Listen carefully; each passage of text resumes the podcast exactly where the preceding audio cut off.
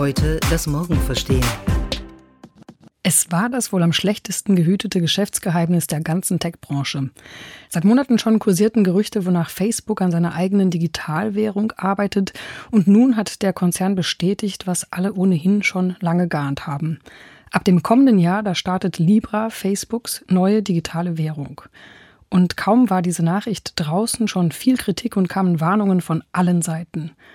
Die Bank von England, die US Federal Reserve, alle großen Zentralbanken und Aufseher müssten eine Aufsicht über dieses Projekt haben, verlangte etwa der Chef der Bank von England, Mark Carney. Die Deutsche Bundesbank wiederum warnte davor, Facebook könnte zum größten Vermögensverwalter der Welt und damit regelrecht systemrelevant werden. Und auch die Kryptowährungsbranche stand Kopf. Libra, das habe doch mit der Idee einer dezentralen Währung überhaupt nichts zu tun, hieß es dort meist relativ hämisch. Was also ist Libra genau? Wie funktioniert dieser Facebook-Coin und warum regen sich auf einmal alle so darüber auf? Vor allem aber, was bedeutet dieser Schritt für Facebook selbst? Darüber wollen wir heute sprechen. Wir, das sind Astrid und Miriam. Ja, Libra, das ist jedenfalls schon mal ein sehr schöner Name. Ähm, man denkt zuerst so an, an etwas Freiheitliches, man denkt an einen Kuba Libre unter der Sonne des Südens, alles ganz entspannt und dezentral und offen, aber ganz so ist es dann vielleicht ja doch nicht. Denn ähm, das, was da passiert, ist schon ein ziemlich großer Coup, aber wir wollen erstmal gucken, wo der Name herkommt. Ähm, Libra, das ist eine antike römische Maßeinheit und Libra heißt auch Waage. Auch das klingt alles ganz gut nach Ausgeglichenheit, nach Balance und ich glaube, wir sollten das mal richtig von vorne aufrollen, was denn dahinter steckt. Was ist dir als erstes durch den Kopf gegangen, Astrid, als du von Libra gehört hast? Ja, ich dachte sofort, das ist der Wahnsinn und ähm, habe sozusagen innerlich meinen Hut vor Facebook gezogen und vor Mark Zuckerberg, denn bisher hieß es ja immer und alle hatten ganz große Angst, dass ähm, die Finanzbranche von Tech-Konzernen wie Google, Apple oder Amazon disrupted und auseinandergenommen wird.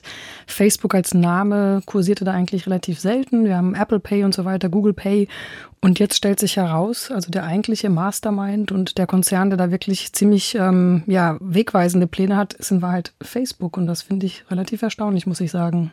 Finde ich ehrlich gesagt auch, zumal Facebook ja in den letzten ein, zwei Jahren wirklich mit vielen Problemen zu kämpfen hatte. Wenn wir an Cambridge Analytica denken, wenn wir an die ganzen Wahlbeeinflussungsthematiken denken und so ähm, Diskussionen, die aufgekommen sind im öffentlichen Raum, äh, muss man Facebook stärker regulieren. Mark Zuckerberg, der selber gefordert hat, er müsse stärker reguliert werden. Ähm, vielleicht hatte er da auch schon seine eigene neue Währung mit im Kopf, aber man hat nicht erwartet, dass das Unternehmen das wirklich auf die Kette kriegt. Jetzt so ein, so ein Ding äh, zu zünden. Und ich glaube, man muss sagen, das ist ein Ding, was da gezündet wird. Denn wenn man sich vorstellt, dass Facebook ja 2,4 Milliarden Nutzerinnen und Nutzer weltweit hat, dann könnte Facebook eigentlich zum, ja, ich würde sagen, größten Finanztransaktionskonzern aufsteigen, wenn diese Währung, diese Digitalwährung Libra funktioniert. Absolut. Ähm, und genauso interessant finde ich, dass Facebook tatsächlich dann der Konzern sein könnte, der wirklich Digitalwährungen zum Massendurchbruch verhilft. Denn außerhalb der USA und China gibt es das ja eigentlich nicht. Und vor allen Dingen hat natürlich Facebook auch Menschen in Entwicklungsländern im Blick, denn es gibt weltweit 1,7 Milliarden Menschen, die noch kein Bankkonto haben. Eine Milliarde davon aber besitzen immerhin schon ein Smartphone und ähm, dafür gibt es natürlich auch einen Fachbegriff, das nennt sich Unbanked und Facebook sagt natürlich, dass sie jetzt denen Unbanked People ein, ein Bankkonto und überhaupt die Möglichkeit verschaffen wollen, am Finanztransaktionsmarkt mitzumachen und Geld zu überweisen und Sachen zu bezahlen. Schieben wir mal einmal ähm, die, die gewisse Skepsis, die man äh, schnell hat, wenn Facebook sowas macht, beiseite. Äh, man könnte ja schon argumentieren, dass das ein Schritt, auch ein zivilisatorischer Schritt, äh, ökonomisch zivilisatorischer Schritt ist, der, der echt spannend sein kann. Also ähm, 1,7 Milliarden Menschen ohne Bankkonto, ohne Zugang zu Finanztransfer ist ein echter Nachteil. Also das ist absolut nicht inclusive, wenn du nicht an den Geldtransaktionen teilnehmen kannst. Du kannst nicht handeln äh, in üblichen Formen und so weiter. Man könnte argumentieren, hier macht Facebook einen Schritt, der sozusagen auch wirklich eine Form von, in Anführungszeichen, Entwicklungshilfe, ökonomische, finanztechnische äh, Entwicklungshilfe bedeutet. Genau, so verkauft es der Konzern ja auch ein bisschen. Ähm, sie sagen ja, dass, das stimmt ja auch, das ist Fakt, dass je weiter und je entlegener du wohnst und je weniger Zugang du zu Finanzinfrastrukturen hast, desto teurer wird es für dich, daran teilzunehmen. Das heißt, wenn du irgendwo auf dem Land in Ghana wohnst und deine Überweisung sonst wohin machen willst, dann zahlst du meistens extrem hohe Transaktionskosten, wenn du denn überhaupt eine Bank findest, die dir dabei behilflich ist. Und von daher ist die Idee dahinter ja tatsächlich sehr interessant und ähm, Facebook verkauft es ja auch sozusagen als ja, sehr Silicon Valley-haft als eine neue Idee, die die Welt zu einem besseren Ort machen wird. Und einer der Verantwortlichen, Kevin Weil, sagte, dass das Unternehmen hofft, diese neue Währung, die Libra, die würde hunderte von Jahren Bestand haben. Na, und es ist natürlich auch ganz interessant, wie Sie das aufgesetzt haben. Ähm, Finde ich extrem geschickt, denn Sie äh, nutzen ja sozusagen ein bisschen den Hype, kann man sagen, äh, um die Blockchain ähm, und die darauf aufgesetzten Kryptowährungen. Blockchain, das steht ja für eine neue Technologie, die eben einige, man könnte fast sagen, subversive Ansätze bietet, also totale Dezentralität, dezentrale Strukturen auf der einen Seite, dann äh, eine Selbstorganisation auf der anderen Seite, weg von den Institutionen, auch den Zentralbanken und so weiter. Und das dritte ist ähm, eine Form von Vertrauensschaffung durch totale Transparenz Transparenz. Das ist ja eigentlich das, was so mit der Blockchain verbunden ist. Und ähm, dass Facebook das jetzt genau so aufsetzt, das finde ich schon ziemlich clever. Ja, also ich finde, es ist eigentlich der beste PR-Coup, der eigentlich in den letzten zehn Jahren von irgendeinem Unternehmen weltweit gelandet wurde, denn das passt ja total gut in das ganze Gesamtbild vom neuen Facebook. Du hast es ja vorhin angesprochen, die letzten paar Jahre waren eher schwierig für das Unternehmen. Seit Cambridge Analytica ist das Vertrauen bei vielen Nutzerinnen und Nutzern verschwunden und äh, Mark Zuckerberg hat ja bereits angekündigt, dass er die Plattform umbauen will, hin zu mehr geschlossenen, verschlüsselten kleinen Gruppen. Und ähm, da fallen natürlich immer wieder Worte wie, wie sicher und wie Vertrauen. Und da ist natürlich ein Crypto-Coin genau das, was da am besten wirklich ins Bild passt. Die Frage ist nur, und das finde ich ist eine der wichtigsten Fragen, die wir heute vielleicht erörtern sollten, ist denn dieses Libra überhaupt eine waschechte Kryptowährung? Und ähm, bevor wir diese Antwort geben können, ähm, machen wir eine kurze Werbeunterbrechung für unseren Sponsoring-Partner. Das ist Tor. Tor bedeutet Festival meets Conference meets You. Und vom 2. bis zum 5. Juli findet wieder das Tech Open Air im Berliner Funkhaus statt, diesmal zum achten Mal. Und was nach Musik klingt, bringt einzigartig Konferenz und Festival zusammen. Themen sind diesmal New Communities, Pioneering Business, Deep Tech, Emotional Innovation sowie Zukunftsmusik und Kunst. Und Insgesamt werden da 150 Speakerinnen und Speaker vor Ort sein. Unter anderem Bruce Linton, der Gründer von Canopy Growth. Das ist das erste Cannabis-Unternehmen an der Börse. Wenn ihr also Interesse habt, berlinweit finden auch noch 120 Satelliten-Events statt. Ich werde auch ein Panel moderieren mit dem neuen ähm, SAP-Vorstand Jürgen Müller. Weitere Informationen zum Tech Open Air und den anwesenden Speakerinnen und Speakern gibt es auf www.toa.berlin und Tickets findet ihr da auch.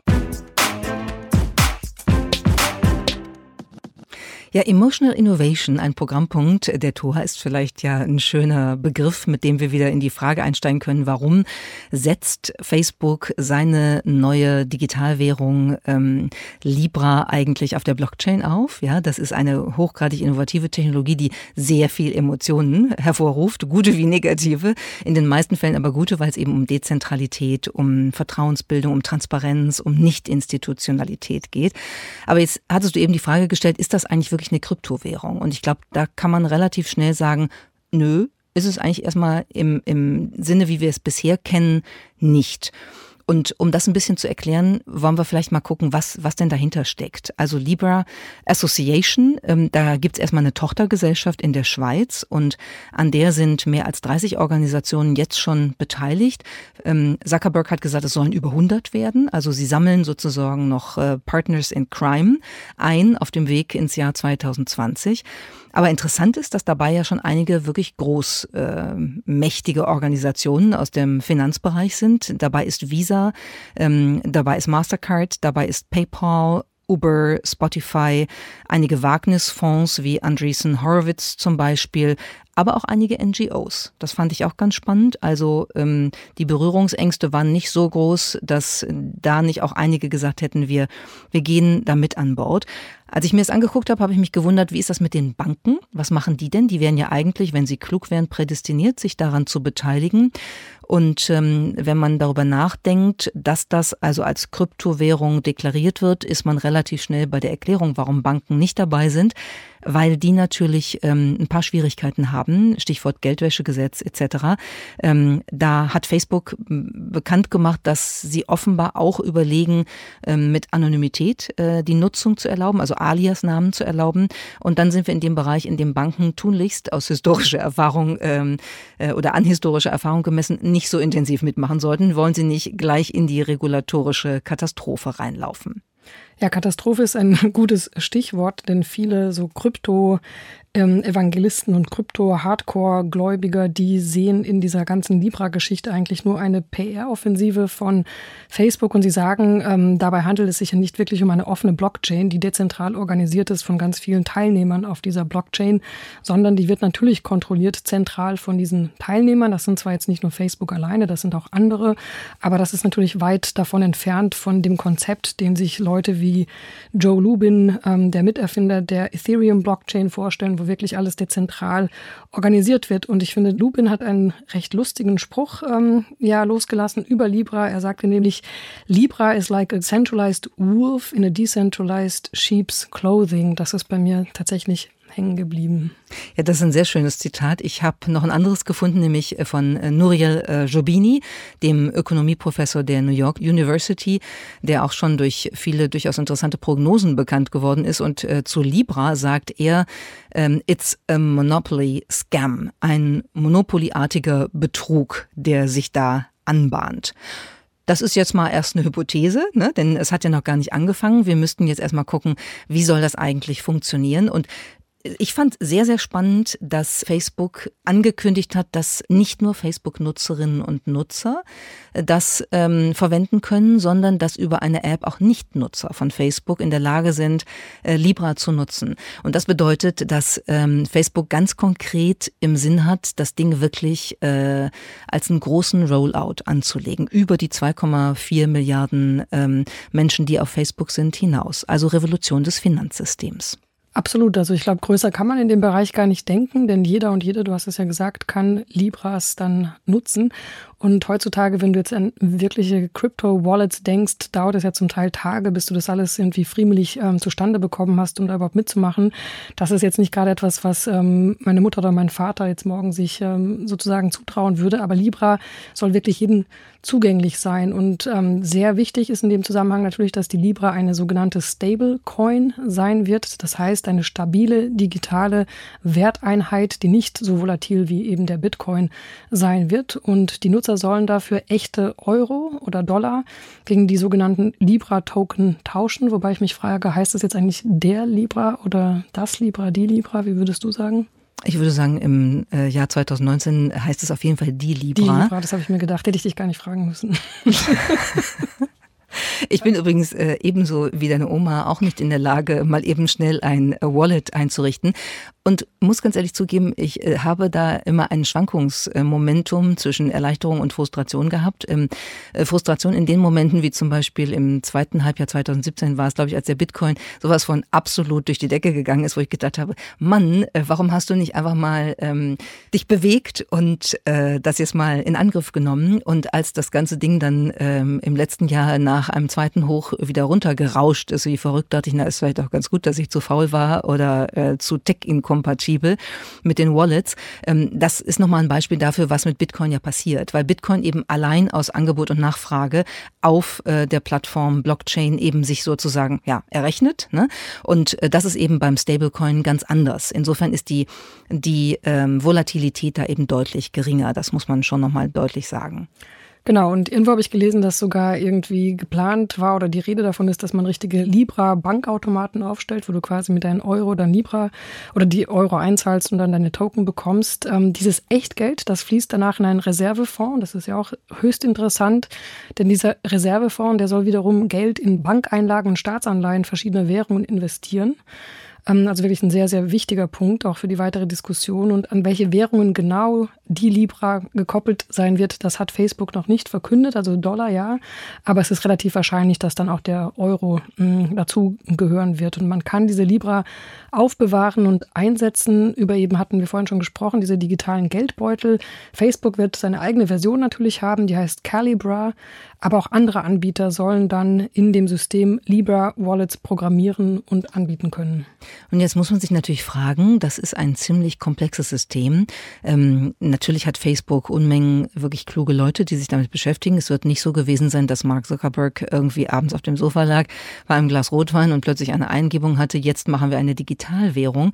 Ähm, aber es gibt natürlich schon ähm, Vorbilder oder internationale Entwicklungen, wo man äh, so drauf kommen könnte, könnte, dass es da eine Verbindung gibt. Und ähm, wenn man äh, sich in China umschaut, wir waren ja beide da, letztes Jahr im Herbst, haben auch hier im Podcast darüber berichtet, dann haben wir in China ja zum Beispiel WeChat.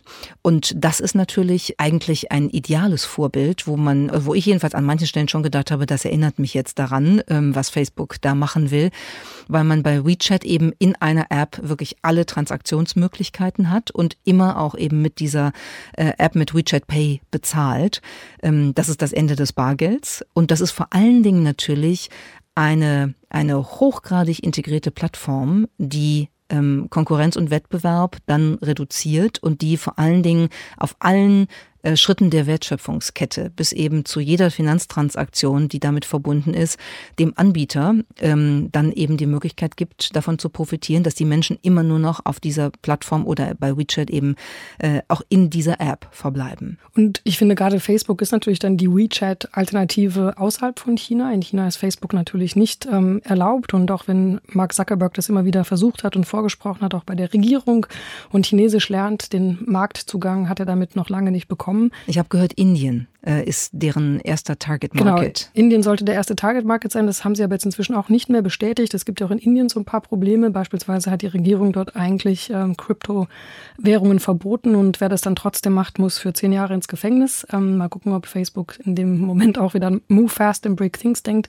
Ich glaube, da sind sie inzwischen vorsichtiger geworden. Und bei WeChat, ähm, du hast es ja gesagt, das Interessante ist natürlich, dass Facebook dann diese Plattform wird, wo dann auch andere Entwickler draufkommen, also nicht nur die Facebook-Entwickler. Und das heißt, am Ende des Tages wenn das gut läuft ähm, für alle Beteiligten, dann kann man sich vielleicht mit Libra von ähm, der Stromrechnung bis hin zur Bestellpizza, bis von mir aus auch den Studiengebühren wirklich alles per eben Libra bezahlen.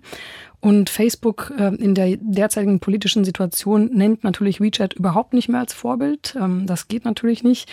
Interessant ist aber, wer das Ganze leitet. Das ist David Marcus, ähm, ein Franzose, der ganz lange Zeit auch in Genf gelebt hat. Der leitet das Ganze auch von Genf aus. Also die Libra Association ist in Genf ähm, beheimatet und nicht im Silicon Valley. Er ist auch ein alter PayPal-Veteran und der sagte mir mal vor ein paar Jahren in einem Interview, dass sehr wohl WeChat als Modell für WhatsApp damals sehr interessant sei. Und das heißt, eigentlich arbeiten die wahrscheinlich die Jungs schon seit drei, vier, fünf Jahren an diesem ganzen Riesenkuh. Und wir sehen jetzt sozusagen die Ergebnisse. Ja, es ist ja auch, es ist ja auch total interessant, sich vorzustellen, wie die das sozusagen als ähm, als äh, Walled Garden, also als abgeschlossenes System dann wirklich aufsetzen können und wo sie sozusagen Anreize setzen können. Also natürlich kann Facebook oder wird Facebook vermutlich bestimmte äh, Transaktionsgebühren ähm, nehmen, auch wenn das möglicherweise ähm, ganz kleine Beträge nur sind. Die Masse macht dann eben ein Riesengeschäft daraus. Und dann kann man natürlich überlegen, dass die unter Umständen auch ein besonderes Pricing anbieten können für Produkte, die mit äh, Libra bezahlt werden. Das heißt, die haben also also ein erhebliches Nudging, also Anstupspotenzial, wo sie ihre Nutzerinnen und Nutzer in ähm, Kaufentscheidungen, ähm, in Investitionsentscheidungen und so weiter hineinstupsen können durch Vorteile, die sie anbieten. Und daran sieht man eben nochmal, wie integriert das ist und was das für ein Momentum hat, wenn dieses System wirklich äh, auf den Markt kommt und dann relativ schnell wächst und funktioniert. Und natürlich hat sich Facebook sehr beeilt zu versprechen, dass diese Daten, die über die Finanztransaktionen dann natürlich natürlich gesammelt werden in Zukunft, dass diese strikt, strikt getrennt sein werden von Facebook. Das bleibt alles bei der Libra Association, bei dieser Tochterfirma. Und vor allen Dingen soll das auch dann nicht für noch gezieltere Werbung eingesetzt werden. Ähm, nun muss ich sagen, hahaha. Ha, ha. Also.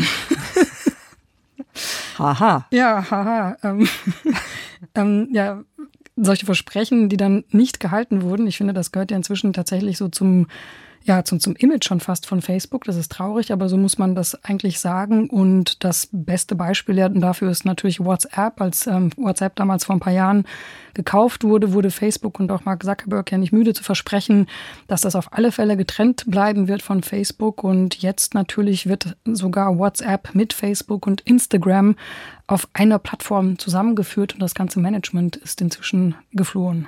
Ja, bei Finanztransaktionen fragt man sich tatsächlich, wie weit will man damit gehen? Ähm, welches Risiko will man eingehen, dass Daten dann, auch wenn es jetzt anders heißt, vielleicht doch später irgendwie integriert äh, genutzt werden?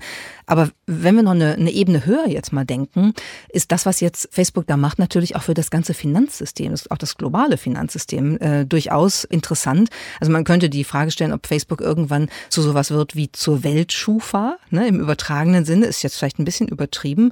Aber tatsächlich kann man sagen, ähm, da wächst dann auch eine Art von Institution ran, die behauptet, dezentral daherzukommen und selbst organisiert. Aber faktisch ist die Power, die dahinter liegt, schon sehr weitreichend. Und du hast es eben schon gesagt, das Geld, was sozusagen ähm, da reinkommt, wird unter Umständen auch in Staatsanleihen investiert. Wenn man sich vorstellt, was für Geldmengen das vermutlich sind, wenn zweieinhalb Milliarden Facebook-Nutzerinnen und Nutzer ähm, diese äh, Kryptowährung oder diese Digitalwährung genauer gesagt benutzen, dann ist das eine gigantische Menge. Und dann könnte man argumentieren, dass hier sozusagen auch bestimmte Abhängigkeiten geschaffen werden. Wir kennen das aus der äh, Phase der Eurokrise, wo ja immer noch die Nachwirkungen äh, sozusagen zu spüren sind ähm, und ein Land wie Griechenland sozusagen dann plötzlich durch die Abhängigkeit ähm, über die problematischen Staatsanleihen ähm, und die, deren Bewertungen dann irgendwie gar nicht mehr aus dem Quark kommt. Sowas könnte man, sowas sowas könnte man im übertragenen Sinne fast manipulieren, je nachdem, ähm, wie viel Millionen oder Milliarden Nutzerinnen und Nutzer dann äh, da Geld reingeben und was mit dem Geld passiert. Genau, und ähm, sehr interessant war ja, dass Chris Hughes, dem ähm, bis dato unbekanntesten Facebook-Mitgründer, den alle nicht kannten, den es aber gibt, ähm, sich ja wieder geäußert hat. Der ähm, hat ja bestimmt sehr viel Prominenz dadurch bekommen, dass er vor kurzem in der New York Times dazu aufgerufen hatte, dass Facebook zerschlagen werden muss. Und sobald diese Libra-Meldung draußen war, hat er dann auch einen langen Artikel für die Financial Times geschrieben. Und da warnt er tatsächlich davor, dass ähm, schwächere Nationalstaaten noch mehr geschwächt werden, da die Bürger dann natürlich lieber in stabilere Währungen flüchten. Also wenn ich jetzt die ähm, Wahl hätte zwischen einer türkischen Lira und einer Facebook Libra, würde ich mich dann wahrscheinlich, weil die halt an den Euro und an den Dollar gekoppelt ist, eher für die Libra entscheiden und könnte natürlich dazu beitragen, dass da ganz große Verwerfungen am Finanzmarkt stattfinden. Und ähm, Jux hat, finde ich, ein ziemlich ähm, ja, klugen Satz gesagt. Also er sagt, dass ähm, das, was die Libra-Unterstützer als Dezentralisierung beschreiben, ist in Wahrheit eine Machtverschiebung und zwar weg von Ländern, die sich ähm, noch entwickeln und deren Zentralbanken hin zu ähm, ja, multinationalen Organisationen und der US Federal Reserve und der Europäischen Zentralbank. Genau, also sozusagen in der, in der Globalisierungsbalance kann, oder auch Imbalance, die es ja auch schon gibt, aber jedenfalls in dem Gewicht, äh, in der Gewichtsverteilung in der Globalisierung und in den globalen Finanzmärkten kann das eine echte Veränderung äh, bewirken. Und es kann natürlich auch, oder es wird vermutlich sogar ähm, eine Diskussion wieder nach vorne bringen, die wir ja ähm, im Hinblick auf Kryptowährungen jetzt schon länger führen, nämlich die Frage, ist das eigentlich das Ende der Zentralbanken und kann es eigentlich sowas geben wie ein Geldsystem, das eben nicht an ein Zentralbankensystem gekoppelt äh, und damit auch äh, abgesichert ist? Und wird das ein Schritt hin zu einer Privatisierung des Geldsystems? Das ist dann der Fall, wenn ein Konzern wie Facebook eigentlich sozusagen ähm, der größte Lender of Last Resort geworden ist durch eine private Digitalwährungsinitiative. Und die Zentralbanken gucken alle und suchen vielleicht ewig nach neuen Chefs, aber haben eigentlich eh nicht mehr so viel zu sagen. Ganz genau, dann können Sie nämlich die Chefsuche auch gleich ähm, einstellen. Und ähm, ja, also klar, das ist ein Traum aller Libertäre, ja, also das wäre natürlich ähm, die Erfüllung sozusagen ihrer Ziele. Ähm, nichtsdestotrotz muss ich sagen, also mir wird da so ein bisschen bang, eben auch aufgrund der Vergangenheit von Facebook, wenn man sich mal anschaut, wie sie mit solchen Situationen umgegangen sind, muss man sagen, nicht besonders verantwortungsvoll. Vielleicht erinnerst du dich noch daran, ProPublica hatte mal aufgedeckt, dass bei Facebook beispielsweise Afroamerikanern, die in bestimmten Stadtteilen wohnten, ganz schlicht und ergreifend keine Werbung mehr für Immobilien eingestellt gespielt wurde, weil ja der Algorithmus so trainiert war, dass schwarze Menschen sowieso kriminell und arm sind und sich keine Immobilien leisten können und dann auch niemals wegkommen aus dem Ort, an dem sie leben oder in der Region. Und das hat ja damals zu massigen Verwerfungen geführt und Debatten und ich glaube, es wurden sogar Gesetze dahingehend verändert. Ich finde nicht, dass Facebook bisher sich so als Unternehmen herausgearbeitet ähm, hat, dass mit solcher einer Verantwortung auch wirklich ähm, dementsprechend umgehen kann. Das meinte ich eben mit dem Nudging auch. Ne? Ich meine, das, das ist ja sozusagen, ähm, was die Bewerbung der Nutzerinnen und Nutzer angeht, immer schon eine Diskussion gewesen. Wenn du jetzt aber quasi auch sozusagen ähm, Kreditwürdigkeiten ähm, gleich äh, in Rechnung stellen kannst, äh, und zwar im Wortsinne, um dann keine speziellen Produkte äh, oder keine äh, speziellen Kreditangebote oder sonst irgendwas, was mit dem Finanzbereich im weiteren Sinne zu tun hat, denen überhaupt erst anzubieten, dann ist das schon eine krasse Differenzierung oder auch Diskriminierung. Und das hängt auch alles damit zusammen, wenn man darüber redet, dass ein Konzern irgendwann tatsächlich der größte Finanztransaktionsakteur ähm, im globalen Finanzsystem unter Umständen werden könnte. Das ist schon Wahnsinn. Ich hatte einen Frust übrigens, als ich das äh, äh mit, mit Libra ähm, gelesen da habe. Bin ich bin gespannt, was denn. Und der Frust war, dass ich gedacht habe, ich kann es nicht glauben, jetzt bewegen wir uns also mit einem großen Schritt in die Digitalisierung des Finanzwesens, ja, über die wir jetzt schon sehr lange reden. Und wo ist Europa? Wieder findet es nicht hier statt. Hm, ganz genau. Wir haben in China haben wir WeChat. Wir haben da schon längst sozusagen die ähm, Digitalisierung des Bezahlens hinter uns. Wir haben dort viele Akteure. Wir haben jetzt Facebook aus den USA und wir in Europa stehen wieder ganz blank da und ähm, ja, sind schon wieder eigentlich nur Zuschauer und Kommentatoren des Geschehens, aber nicht jene, die das Ganze mit vorantreiben. Das ist natürlich wirklich eine sehr große Frage, die wir uns jetzt stellen müssen, wie wir das denn eigentlich recht bald beantworten. Hm, was glaubst du denn jetzt persönlich nach allem, was man über Libra weiß und nach den ersten Reaktionen? Meinst du, dass sich das jetzt durchsetzen wird? Also wird dann 2020 dann das große Fanfare kommen und wir bezahlen nur noch mit Libra? Also ich glaube schon, dass das eine Chance hat. Ähm, ich glaube sehr fest an den Trade-off zwischen ähm, Convenience und Bedenken gegenüber äh, technologischen Entwicklungen. Also immer da, wo es sehr bequem, sehr annehmlich ist, setzen sich ja ähm, technologische äh, Entwicklungen setzt sich technologischer Fortschritt äh, schneller durch. Und das ist natürlich bequem. Also wir haben es uns ja in China angeguckt. Ne? Wenn du halt alles in einer App hast und äh, mit einem Handyswipe bezahlst und nicht mehr dein Portemonnaie rauskramen musst und so weiter und so fort, das hat halt einige Vorteile. Ich glaube, da hat Facebook wirklich einen klugen Schachzug hingelegt. Ähm, ein aber ist da drin in meinem Gedanken. Ich glaube schon, dass wir mal schauen müssen, ob dieser Move gerade von diesem Konzern jetzt nicht die Regulatoren doch nochmal auf den Plan ruft und zwar ein bisschen aktiver, als das bisher der Fall war hat ja immer schon Diskussionen jetzt über die äh, Regulierung von sogenannten ICOs, von sogenannten Initial Coin Offerings auf der Blockchain gegeben und so aber so richtig kommen die nicht voran damit. Und äh, du hast ja am Anfang schon den Präsidenten der englischen Zentralbank äh, zitiert mit seinen Überlegungen. Jens Weidmann von der Deutschen Bundesbank hat sich dazu geäußert. Das ist schon auffällig, wie stark also da Stimmen kommen. Äh, die Demokraten in den USA haben, haben richtig Rabatz gemacht, als das jetzt bekannt geworden ist. Und auch Frankreichs Finanzminister Bruno Le Maire hat äh, für eine starke Kontrolle von Technologiegiganten wie Facebook plädiert, gerade wenn eben so eine Entwicklung kommt. Das kann sein, dass das jetzt trotzdem auch wieder viel zu lange dauert, aber ich könnte mir auch vorstellen, dass gerade das Facebook das macht, dass das jetzt so eine Art Erweckungserlebnis für die Regulatoren ist und sie ein bisschen schneller werden. Absolut. Und ich würde sagen, zum Schluss ähm, einfach die Wette läuft. Wir werden nächstes Jahr sehen, wie schnell die Regulierer sind und wie schnell Facebook ist. Das war der ADA-Podcast. Heute das Morgen verstehen. Entwickelt wird unser Podcast von der gesamten ADA-Redaktion, einem Teil der Handelsblatt Media Group.